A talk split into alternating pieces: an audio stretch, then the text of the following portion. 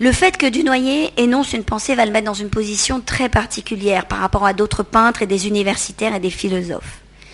S'il rejoint par là le génie d'un Vinci ou d'un Mondrian, il déstabilise en quelque sorte un ordre établi qui est que d'habitude les peintres peignent, les penseurs pensent, et de temps en temps les penseurs s'interrogent, se soucient d'un peintre et lui formulent en fait une pensée à partir de la peinture. Vous avez ça par exemple entre Deleuze et Bacon, entre Badiou et Soulage qu'on a vu tout à l'heure. Euh, euh, je vous renvoie à une citation de Matisse qui dit quelque chose d'incroyablement fort et il dit quand on, veut peindre, il faudrait se couper la langue, c'est-à-dire que laisser, il faudrait laisser au peintre le travail de peintre et au penseur le travail de penseur, se couper la langue, ne pas parler, ne pas énoncer. Or Dunoyer est un peintre qui énonce, qui pense, qui parle. Ça va lui poser pas mal de problèmes politiques. Euh, car dans un sens, là, le peintre précède les données même de la conceptualisation. Je ne vais pas développer. Que peint-il? Il va partir d'un constat d'ignorance, comme Richter, comme Soulage. Il part de cette question. Je ne sais pas quoi peindre. Qu'est-ce que je vais peindre? Il commence en 78 à partir d'une plaque colorée euh, je vais revenir sur ça si j'y arrive. Voilà, une plaque colorée que vous avez ici, qui est bleue, un peu épaisse, sur un fond monochrome. Il appelle ça, sa graine de peinture, qui va se développer jusqu'à son plein épanouissement. Cette plaque, elle va se développer en actions colorées qui vont peu à peu prendre en charge le plan. Puis il va opérer une différence entre la matière et la peinture. Il va poser un gel, qui est une matière, qu'il va colorer ensuite. Il creuse donc une seule et même question à partir de cette petite plaque et il va arriver à un résultat qui est à, la fois immédiatement reconnaissable et en même temps très différent. On ne peut pas dire qu'il fasse des répétitions. Mais c'est à la fois, comme chez Buren ou Toroni, c'est à la fois un développement et une ouverture à partir des mêmes contraintes. Je lance ce diaporama. Vous avez vu cette plaque bleue euh, au départ, en fait, qui va s'ouvrir un petit peu comme, euh, comme, une, comme une fleur, si on peut, on peut dire comme ça, comme une fleur. Et on va arriver quelques années plus tard à ces, à ces actions colorées, multiples, déployées sur un, plan euh, monochrome. Ça, c'est la matière blanche dont je vous parlais. Il travaille cette matière à un moment donné, il la dissocie. Là, on est au Sénat. C'est une toile qui est dans le palais du Sénat. Et ça, c'est l'exposition du jeu de paume en 91. Il y a 24 manifestations du tableau sur des fonds monochromes. Ensuite, il va dissocier matière et couleur et il va se passer une espèce de retrait de la matière. Il va peindre la couleur à l'intérieur de ces actions. Là, c'est un dessin. Et on arrive aujourd'hui à ce type de tableau euh, qui sont moins nerveux, plus dessinés, plus définis, et où les actions se sont euh, démultipliées. Une petite pastel. Ça, c'est une toile qui a été présentée à Pompidou lors d'un accrochage dans les années 2008, 2008-2009. Euh, On le revoit très rapidement. Vous avez cette plaque qui est très architecturale hein, au début, qui va donc se dissocier comme, euh, comme euh, des, cellules dans un organisme finalement. On voit qu'à chaque fois la couleur est posée à un certain endroit.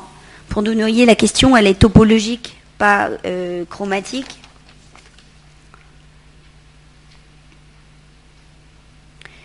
Quand il va comprendre qu'il peut dissocier matière et couleur, il va se rendre compte en fait qu'il a le temps. Là, par exemple, on aurait la matière toute seule. Aujourd'hui, la, matière, elle est colorée d'ailleurs. La matière toute seule, il a, le temps de réfléchir à l'endroit où il va poser chaque couleur. Il doit, si vous voulez, deviner en quelque sorte la place de chaque couleur. Il est un petit peu comme dans un jeu d'échecs, euh, sans adversaire, mais il doit poser la couleur au bon endroit. Et ça peut lui prendre des semaines. Euh, la couleur va donc épouser la matière, le but étant d'obtenir une évidence, une présence qui se donne d'un seul tenant, où il n'y a rien à aller chercher dans un ailleurs. C'est cantonné, c'est-à-dire qu'il n'y a pas de hors-tableau, il n'y a pas d'action qui sorte du cadre. Il n'y a pas d'interprétation possible, pas de hors-champ. C'est un travail de peinture, un tableau qui est sans illusion. Il Il n'y a pas de symbole. C'est à l'image de rien. Il y a une pluralité d'actions rassemblées dans une unité supérieure.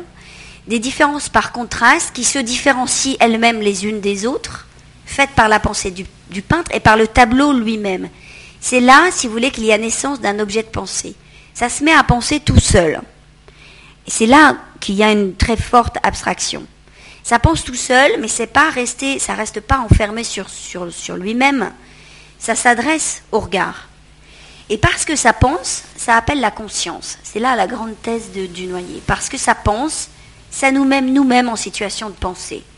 Le jeu, si vous voulez, la personne, l'ego dans la personne est complètement dépassé par ce, cette gymnastique de pensée c'est que le tableau dévoile la structure même du pain en même temps que le processus de pensée. Euh, ça n'est pas purement mathématique et ça n'est pas la représentation d'une formule mathématique ou d'un algorithme, mais on peut comprendre par le processus de multiplication, vous avez tous fait des multiplications dans votre vie, on peut tous comprendre comment ça marche. En fait, ça crée du différentiel de manière exponentielle, c'est-à-dire que chaque tâche renvoie à la tâche d'à côté ou celle qui est en face et s'organise dans un effet de démultiplication. Il se passe cette chose absolument incroyable, dit Dunoyer, c'est que quand on est face à un tableau, ça se démultiplie dans notre pensée, dans notre, dans notre âme, si vous voulez, comme dans un organisme. À ce niveau-là, euh, on n'est pas du tout dans une peinture minimaliste, on est dans quelque chose d'économique malgré tout. Le plus de possibilités possibles réduites dans un plan, c'est là où il y a un processus économique. Le regard face au tableau est pris en charge par une autre intelligence que lui. Une intelligence qui va obliger celui qui regarde à s'emparer d'un seul coup, en une seconde, de l'ensemble des possibilités dans une complexité supérieure. Je vous parlais à l'instant de gymnastique de la pensée. Mais pour nous, ça ne se fait pas par étapes successives. Pour le peintre, oui, mais pas pour nous. Ce phénomène, on peut le saisir à, des niveaux euh, différents à travers deux, trois exemples que je vais vous, vous donner maintenant. Chaque, chacun de ces exemples est incomplet, mais ça donne une approche de cette question du phénomène pensant. Les musiciens. Chez les musiciens, par exemple, chez Mozart, vous avez quelque chose qui est de cet ordre-là. Une symphonie, dit-il, c'est ainsi qu'en un tableau. Tout est déjà là quand on va se poser les notes sur le papier. C'est-à-dire, c'est une forme de connaissance et de découverte qui se passe chez les musiciens. Quand Mozart écrit un opéra, en fait, il a tout déjà dans sa tête. Ça se présente à lui comme en un tableau. Deuxième, deuxième exemple. Euh, pour approcher ce phénomène. Le procédé de l'anamorphose. Est-ce que tout le monde a entendu parler déjà d'une anamorphose? Euh, vous avez ça par exemple dans un tableau, euh, je pense aux ambassadeurs de Holbein. Est-ce que vous connaissez ce tableau? Oui? Ce tableau vous oblige par l'anamorphose à faire un pas de côté. Le tableau, là, c'est celui qui oblige celui qui regarde à se repositionner physiquement dans l'espace. Le philosophe Jean-Luc Marion explique que le tableau est une anamorphose, c'est un changement de proportion de la chose montrée. L'anamorphose définit le propre d'un tableau. Si l'on se met dans une position frontale de spectateur normal, de sujet transcendantal, le tableau n'offre encore rien à voir qu'une confusion complète. Il faut se promener, dit-il, le long de ce même tableau, le regarder sous tous les angles pour faire un pas de côté pour voir apparaître ce que le peintre donne à voir. Il faut en quelque sorte que le spectateur obéisse au tableau pour le voir. L'ego ne décide pas. Là, il ne commente pas, il est dépassé, il se met en crise. Une crise qui déclenche la pensée. Notamment, des questions qui vont suivre, c'est euh, qui je suis en fait face à cette tête de mort qui m'apparaît. Qu'est-ce que je fais là? Donc c'est ce qu'on voit très bien dans les ambassadeurs euh, de Holbein. Il utilise la peinture et la peinture d'histoire pour provoquer l'être humain dans son propre regard face à la mort. Donc on est dans un changement de dimension. On passe du deux dimensions, le plan peint, à trois dimensions, l'anamorphose, et l'être là qui est présent en face de ce tableau, qui va se repositionner, on dirait la quatrième dimension, la dimension de la présence. Troisième exemple pour s'approcher de ce phénomène. J'ai vu ça en discutant avec des plus jeunes euh, récemment, en parlant de la saga de Harry Potter. Il y a un passage très étonnant dans Harry Potter où le magicien utilise pour mettre à distance le monde, pour avoir une pensée clairvoyante, dit-il. Il utilise une pensine. Euh, c'est une sorte de vasque où le magicien va déposer ses idées et il dépose ces idées-là quand sa tête est trop pleine, parce qu'il éprouve le besoin de, les, déposer pour pouvoir les, les, les, faire apparaître à lui-même et prendre de la distance. Dans cette pensine, il voit ses idées à distance et il devient possible de réfléchir, dit-il. Il devient plus facile de distinguer les structures et les liens qui unissent des pensées lorsqu'elles se trouvent sous cette forme. Là, on rejoint quelque chose qui est chez Dunoyer. J'espère que l'exemple est suffisamment clair et peut-être avez-vous vu ou lu euh, ces passages dans Harry Potter. Dunoyer n'est pas un sorcier par contre, n'est pas un magicien.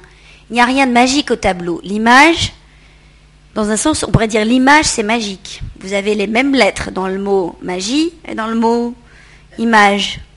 Le tableau, lui, ne fait que manifester la pensée dans son processus même. Je vous donne euh, ces exemples pour arriver à une première conclusion. Le tableau, euh, comme objet de pensée, a pour mission de rassembler à la présence. C'est un don de présence qui concerne l'être, c'est-à-dire nous, les êtres humains dans le présent, dans notre présent. Par sa présence autre que nous-mêmes, autre que notre même présence, le tableau appelle la conscience connaissante, c'est-à-dire pas la conscience morale. C'est cette conscience, ainsi qu'en un tableau dont on parlait tout à l'heure avec Mozart.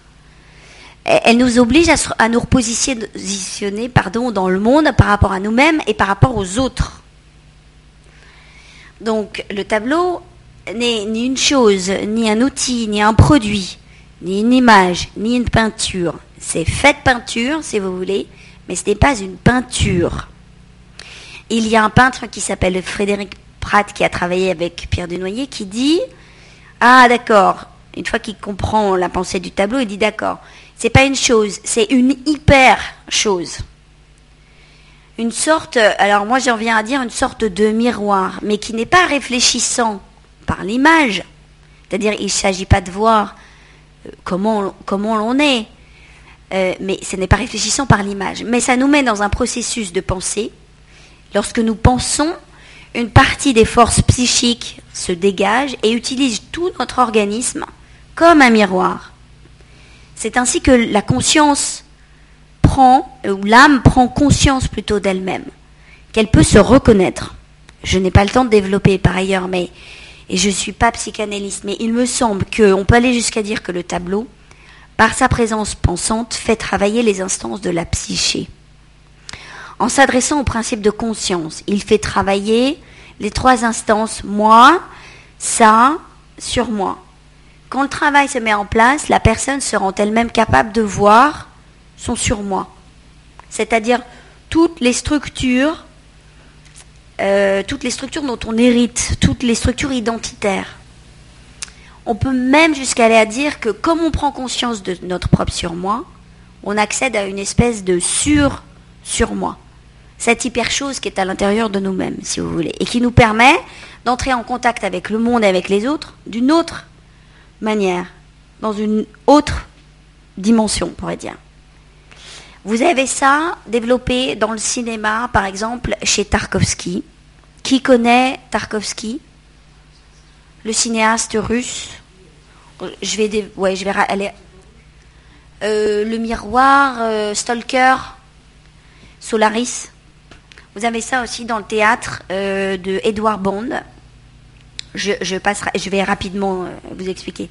Dans, son livre Le temps scellé, Tarkovsky dit Mise en présence d'un chef-d'œuvre, un homme commence à entendre la voix même qui a amené l'artiste à créer. Quand la rencontre est réussie, l'homme vit alors dans un réel bouleversement purificateur. La sorte d'aura qui unit l'œuvre à son spectateur fait ressortir les meilleures facettes de son caractère, en même temps qu'il ressent le désir de les extérioriser. C'est alors qu'il se découvre lui-même. Ces quelques instants lui ont révélé l'abîme de ses potentialités et la profondeur de ses émotions. Dans le film Solaris, on est toujours chez Stalker, il y a une planète d'eau qui pense. C'est un film de dit de science-fiction. Une planète d'eau qui pense, qui est un miroir actif de la conscience de ceux qui lui viennent en proximité. Ça rejoint ce qu'on a dit tout à l'heure sur ce miroir, miroir de la conscience. Dans le film Stalker, tout est fait pour que celui qui regarde se mette en situation de lui-même et obtienne, si vous voulez, une sorte d'empathie. Empathie avec les personnages, le metteur en scène, euh, le héros. Si bien que la quête des personnages égale la quête du film, égale la quête du spectateur, égale la quête du metteur en scène. Et on tombe dans une profonde proximité qui déclenche des niveaux de conscience. Pour le théâtre, à propos de sa pièce qui s'appelle Naître, Édouard Bond dit La question n'est pas être ou ne pas être. Ça, c'était Shakespeare. Ce n'est pas satisfaisant. La question, c'est qu'est-ce qu'être? Qu'est-ce que nous sommes, nous les hommes? Je fais, dit-il, ce que faisaient les Grecs. Ce qui se passe sur scène, c'est vous. Vous ne regardez pas un spectacle. La pièce est en vous. Chez Dunoyer, on aurait ça. Vous ne regardez pas une peinture, le tableau est en vous. Il cherche par le théâtre la fondation de l'humain. La pièce de théâtre est là comme jeter devant ce vis-à-vis dont on parlait tout à l'heure, dont on a besoin pour nous renvoyer à nous-mêmes. Chez Duchamp, on a euh, une explication de ce phénomène artistique. Il dit le phénomène artistique, c'est un transfert de l'artiste vers le spectateur sous la forme d'une osmose qui a lieu à travers la matière inerte, la couleur, la peinture, le piano, le marbre. Mais par la présence de ce phénomène s'opère une véritable transsubstantiation. C'est par celle-ci que l'œuvre peut se réaliser dans le monde. Dunoyer pose euh, que le tableau comme étant, c'est le, paradigme de tout ce dont on vient de parler, et il l'appelle objet. On a besoin de cet objet, dit-il, pour servir le principe de conscience. La conscience ne représente pas le monde, elle l'ouvre, et l'ouvrant, elle le crée. Donc on est vraiment dans l'interrogation, la question, la problématique de c'est quoi créer à partir de soi-même. Le tableau n'est pas à du noyer, il est l'exemple, il ne lui appartient pas si vous voulez, c'est lui qui le révèle comme tel. Il est l'exemple le plus simple que nous ayons pour montrer l'excédent le prérequis pour créer le monde. Il n'est donc pas une affaire picturale. Par le concept d'objet de pensée, il ouvre le questionnement de la réalité humaine. Le tableau n'est pas une image. Je reviens sur ce que j'ai dit tout à l'heure. Une image n'est pas. Une image, c'est toujours en référence à quelque chose. Euh, c'est un fantôme, c'est un non réel. Or, nous, nous sommes au monde, nous sommes réels, nous sommes présents. Le problème, c'est que si on ne peut voir que des images et qu'on n'a pas de référent réel, physique, on tombe loin de l'être. Le souci du peintre du noyer, c'est de ne pas tomber loin de l'être, de ne pas oublier cette question de l'être, dont, on a abordé euh, tout à l'heure historiquement le, propos avec Pierre du Noyer. C'est une lutte contre l'illusion de ce point de vue-là. Pour vous donner un exemple trivial, si vous avez en face de vous une table en bois et une table en formica qui imite du bois, qui est faite à l'image du bois, vous savez tout de suite quelle est la différence entre les deux. Je n'ai rien contre le formica, ça peut être très utile. Mais une table en bois, c'est fait de bois et vous allez la toucher et vous allez tout de suite savoir que c'est du bois et ça vous renvoie à ce que c'est que du bois dans la vie, dans la nature, un arbre, etc. Une table en formica qui imite du bois, c'est une table qui vous projette l'image de ce que c'est que du bois c'est toujours une table, mais ça vous donne l'illusion que c'est du bois. Là, on aurait la différence entre un tableau et une peinture qui serait à l'image d'une peinture ou à l'image d'une image. Le tableau est une manifestation par la pensée qui s'adresse à l'être dans son mode de présentation. C'est une sorte d'attaque, une adresse directe et physique à l'ensemble de la personne qui lui fait face. Cerveau, yeux, cœur, peau, nerfs sont mobilisés sur le même plan et dans le même temps. sans dérouler dans le temps, ainsi qu'en un tableau en une seconde sur le champ. Le paradoxe du tableau, c'est qu'il est objectivement inerte, c'est fait d'une matière inerte et c'est physiquement délimité. Et en même temps, c'est une matière pensante, donc, donc active, qui active la vie de l'esprit. Il maintient une euh, dimension du côté de l'être. Si toutes les choses se réduisent à des biens de consommation, à des produits, à des outils, il y a danger, dit Dunoyer. Et le, le tableau sauvegarde le regard vers l'être. À un autre niveau, je vous dirais, c'est un petit peu comme un livre. vous avez, prenons une bibliothèque. Vous avez une bibliothèque avec euh, plein de livres différents, des magazines, des romans, des pièces de théâtre, euh, etc. tout ce dont est fait une bibliothèque. Dans une bibliothèque, vous avez certains livres qui sont des livres pensants, théoriques, euh, c'est pas forcément des livres de philosophie, mais c'est des livres qui vont vous interroger vous-même sur ce que vous faites dans la vie et qui vont modifier votre manière d'être. Euh, en face d'un roman à l'eau de rose ou d'un etc. Enfin, je ne rentre pas dans les détails, mais vous auriez, si vous voulez, accès par le tableau à un mode de connaissance qui serait de cet ordre-là, parmi toutes les possibilités picturales. Vous entrez dans un musée, vous avez une foule de possibilités picturales plastiques. Au milieu de ces possibilités picturales, vous avez le tableau, par exemple, donc du noyer euh, quand il est à, Pompidou, qui est un mode de connaissance différent de la peinture d'image. Conclusion finale, les quelques problématiques abordées. C'est dans le désordre, et on peut en reparler après si vous le voulez. Euh, toutes ces questions posent le rôle et la fonction du peintre dans la société. Le, le peintre, c'est à la fois une source fraîche dans laquelle le monde vient boire et se régénérer. On le voit bien comme les artistes sont comme des mine d'or, on pourrait dire, pour l'industrie de la consommation, la, la communication, le marché financier. On construit des musées partout dans le monde, etc. Et en même temps, on demande à un peintre qui est dans son époque de pas trop parler. On lui en demande euh, pas trop non plus. Euh, tout est fait pour qu'il comprenne que c'est un privilège de pouvoir exposer. Disons que c'est ok qu'un peintre vivant s'interroge, euh, mais qu'il n'en fasse pas trop. Ça pose ces questions-là en tout cas. Ça pose la question de savoir qu'est-ce qu'un tableau. C'est un mot qu'on utilise dans la vie quotidienne. Or, on est dans une confusion perpétuelle entre peinture et tableau. Dans les médias, euh, nous-mêmes, dans les galeries, etc. Il y a un travail de fond qui reste à faire, qui n'est pas fait, euh, et qui est une vraie question contemporaine. Euh, le concept d'objet. Quand on a compris ce dont il est question, on devient obligé de se questionner soi-même par rapport à ce que l'on voit je vous renvoie très rapidement à des questions concernant le design ou la production, par exemple, euh, d'ordinateurs. Chez Steve Jobs, on voit cette question abordée.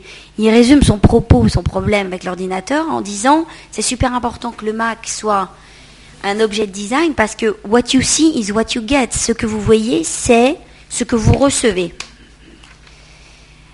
Euh, je peux pas aller plus loin évidemment, mais euh, par exemple dans le cinéma aussi vous avez ces questions qui sont abordées de cette manière-là. Dans le cinéma d'Antonioni, Désert rouge, le film Désert rouge, l'héroïne se demande tout le temps où poser les yeux, que regarder, que faire de son regard?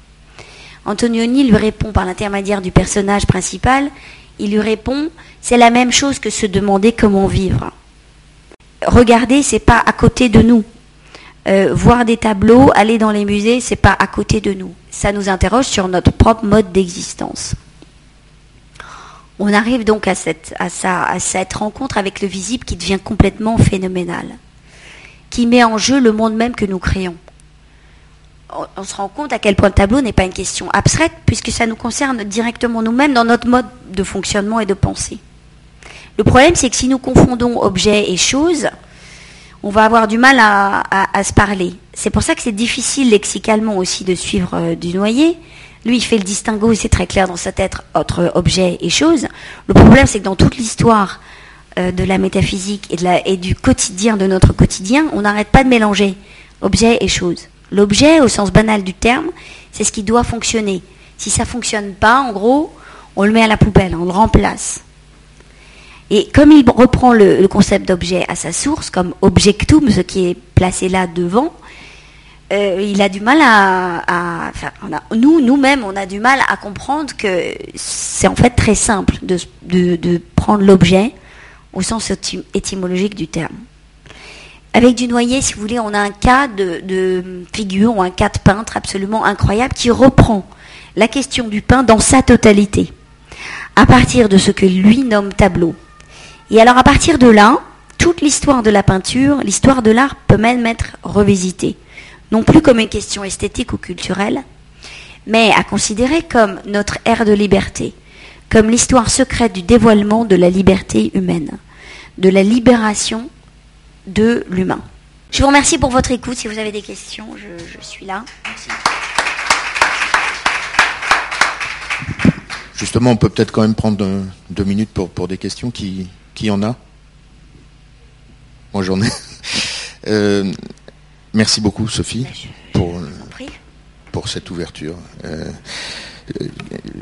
quel est le rapport entre la, peinture de, de, Dunoyer et tout le corpus? Parce que visiblement, il y a un corpus de, entre le texte et, et le pain le corpus euh, du texte qui est dans son catalogue. Tu, cites pas mal de choses qui viennent de lui ou de, enfin toutes ces analyses. Oui.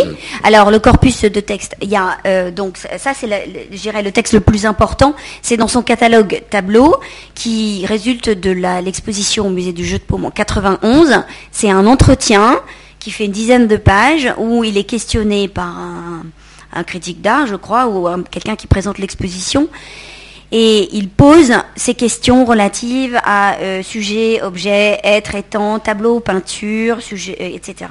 Donc il y a ça.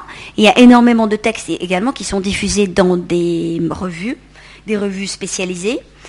Euh, et puis il a fait des interventions orales, des conférences qui sont sur vidéo, DVD. Je pense pas que ce soit tellement sur Internet. Euh, et puis il y a un livre qui s'appelle Introduction à la question du tableau comme objet de pensée, euh, que j'ai écrit donc en, 2009. Euh, c'est tout un travail en fait de réflexion sur la question du tableau que je, fais avec Pierre Dunoyer. Voilà. Donc juste une, question qui nous mènerait peut-être loin, mais ça peut-être pour une prochaine intervention. Est-ce que tout ce que tu viens de dire ne s'applique pas à l'abstraction euh, dans sa globalité? Est-ce qu'on pourrait ramener ça à la théorie de l'abstraction de Kandinsky et, reprendre un peu toute cette histoire euh, dans laquelle s'inscrirait ce que tu viens de dire? Oui, on pourrait tout à fait revoir. Euh, là, j'avais qu'une heure, donc et, c'est déjà dense, donc je ne pouvais pas déborder sur les autres peintres tellement, à part un petit peu Manet. oui, on pourrait tout à fait reprendre la question de l'histoire de l'abstraction à partir de cette question du tableau. Mais étonnamment, je vais vous dire quelque chose, je ne peux, pas développer malheureusement, vous avez plus d'abstraction chez Manet que chez Kandinsky. Et c'est les écrits de Kandinsky. Hein. Et c'est là où c'est difficile. Les écrits de Kandinsky, oui, on peut aller regarder après les écrits de, Kandinsky. On peut euh, s'interroger sur Paul Klee aussi. Euh, il y a énormément euh, de textes de peintres qui commencent à formuler cette question avant de noyer, bien sûr, dans l'histoire sûr. On, consacrera une séance euh, peut-être euh, ultérieure à, Avec plaisir. cette question plus, plus, globale. Il y a peut-être, Polo, une question, une intervention? Non, je voulais savoir si Pierre... voulais savoir si Pierre Dunoyer entretient une euh, quelconque relation avec une pensée asiatique. Parce que moi, je vois dans sa peinture comme question. oui. quelque chose de similaire. C'est très, très, intéressant comme question. Alors, pour répondre très rapidement, euh, non, il l'a jamais dit comme tel. Euh, il, dit que, il dit même que le tableau, c'est strictement occidental. Et il s'appuie sur Heidegger. Mais quand on va regarder la pensée d'Heidegger, on se rend compte qu'à la fin de sa vie notamment, Heidegger s'interroge énormément sur la pensée orientale, précisément, sur la question du vide et du néant, et les phénomènes d'apparition euh, dans la pensée japonaise. Donc, il y a des liens, il y a des ponts, il y a quelque chose qui serait à faire. Il y a peut-être une étude à, développer à ce niveau-là, euh, mais il ne l'a jamais dit comme tel. Mais c'est une très belle question. Il y a quelque chose de à la fois graphique qu'on peut retrouver euh, dans une peinture orientale, hein, une certaine peinture orientale, et une approche du plan aussi. Il y a quelque chose de ce centre-là. Oui. Par contre, il n'y a pas d'objet en Orient, donc ça c'est le concept d'objet n'existe pas dans la pensée orientale. Et puisque tu as parlé de tennis et d'Antonioni, euh, je me rappelle une scène d'un film d'Antonioni où Mastroianni joue au tennis avec une raquette, mais il n'y a pas de balle. Ah ben voilà. Hum. Et ben parfait. C'est peut-être pas Mastroianni. C'est un autre Ou alors c'est pas Antonioni Si, si, c'est un film d'Antonioni. Ah, c'est dans bleu, pardon. mais Il joue sans la balle. Il joue sans la balle. Il joue sans la balle. Voilà. Euh, euh, une fois qu'on a compris, en fait, que le tableau c'est le jeu de tennis et c'est pas la raquette, donc c'est pas la peinture ou c'est pas la toile euh, sur le châssis. on, commence à pouvoir se poser des vraies questions et à pouvoir jouer véritablement au tennis.